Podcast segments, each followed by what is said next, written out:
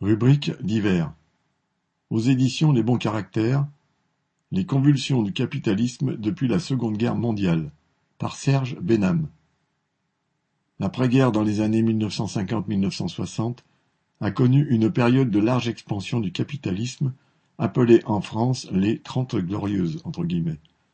Dans tous les pays industrialisés, la production industrielle fut multipliée par trois, quatre ou cinq en deux décennies le chômage de masse fut considérablement réduit, le niveau de vie de la classe ouvrière put augmenter.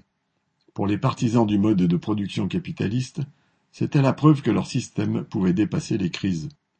Hélas pour eux, cette âge d'or entre guillemets n'était en fait qu'une phase bien particulière, une parenthèse qui se termina dans les années 1970 par une crise à rebond dont nous connaissons aujourd'hui, près de cinquante ans plus tard, les soubresauts continuels.